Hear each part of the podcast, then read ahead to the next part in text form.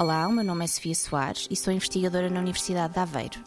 Atualmente, a problemática da contaminação das águas, principalmente por eh, poluentes farmacêuticos e pesticidas, não é controlada eh, em Portugal, ou seja, ainda não existe uma legislação legal que obrigue de alguma forma as estações de tratamento de águas a controlar e a legislar a presença de esses contaminantes no final do tratamento eh, das águas.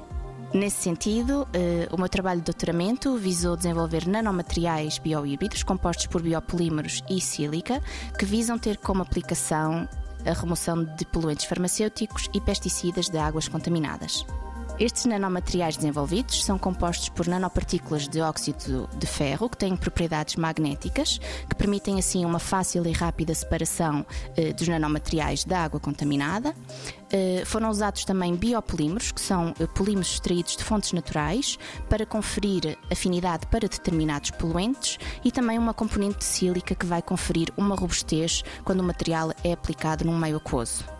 Ao nível laboratorial, estes materiais foram testados eh, de uma forma simples, em que é colocada uma determinada quantidade do nanomaterial em pó numa solução com uma determinada concentração de cada poluente e após eh, um determinado tempo de agitação, o material é removido de uma forma magnética, aplicando um campo magnético externo, em que o poluente fica absorvido na superfície dos nanomateriais e depois monitorizamos a remoção desse contaminante da solução.